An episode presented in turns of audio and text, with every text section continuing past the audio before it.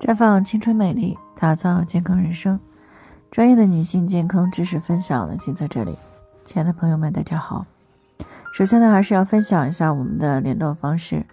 大家可以在我们最常用的聊天软件当中搜索 “PK 四零零零六零六五六八”，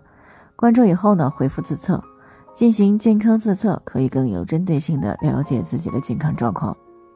接下来呢，开始我们今天的健康话题。卵巢上发现了巧克力囊肿，还能够怀孕吗？听众杨女士呢，最近过来咨询呢，说自己今年二十九岁了，结婚四年了。原来呢，为了事业，结婚的头几年呢，一直在避孕。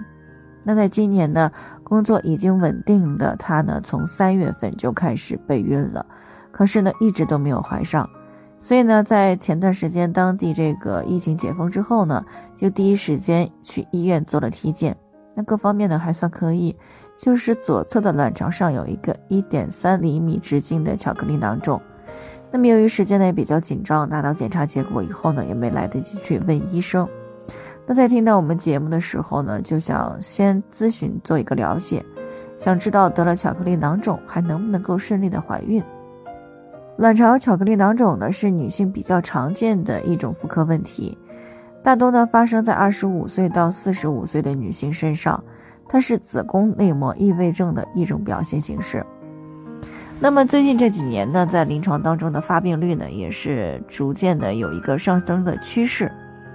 那有临床数据显示呢，每十个子宫内膜异位症当中呢，就有一个是卵巢的子宫内膜异位。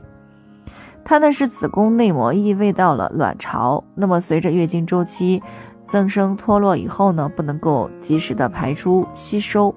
那么由淤滞在卵巢当中的陈旧性的经血所形成。那么它最为典型的一个症状呢，就是一个进行性加重的痛经，其次呢就是月经不调、不孕、腹痛、性交痛等等。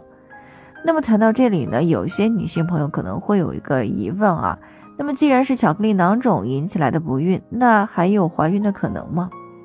事实上呢，这个得了巧克力囊肿啊，到底还能不能够怀孕呢？是取决于它的发展的范围以及它的程度。那么一般来说呢，如果还比较年轻啊，其他的生殖器官以及功能呢也基本上都正常，只是一侧卵巢上呢有这个直径小于三厘米的巧克力囊肿，另一侧呢没有，而且还可以正常排卵。那么基本上来说呢，一般都是可以自然受孕的。但是如果在这个基础之上呢，巧克力囊肿比较大了，尤其是这个直径大于五个公分了，那么一般呢就会建议，先要进行手术啊，把这个囊肿给切除掉以后，再进行备孕。那么如果恢复的比较好，怀孕的这个几率呢还是比较大的。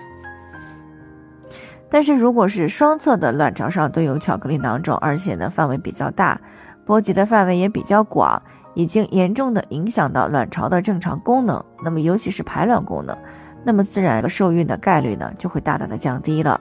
即使呢做这个试管婴儿呢也是比较难以受孕的。所以呢发现了这个巧克力囊肿以后呢，一定要给予高度的重视，但是呢也不需要太过于担心，因为呢在一定程度上呢，啊虽然这个会降低我们的受孕概率，但是大多数呢在这个配合干预以后呢。还是可以顺利怀孕的，但是需要提醒的是，由于巧克力囊肿呢有一定的复发性，如果需要做完剥离手术以后再要孩子，那么术后来过一次月经以后呢，就可以进行备孕了，而且呢最好是在手术以后的三个月之内怀孕，不然呢后期是容易复发的啊，是会再一次的降低受孕的概率。好了，以上就是我们今天的健康分享。那鉴于每个人的体质呢都有所不同，朋友们有任何疑惑都可以联系我们，我们会对您的情况呢做出专业的评估，并且给出个性化的指导意见。最后还是希望大家都能够健康美丽常相伴。我们明天再见。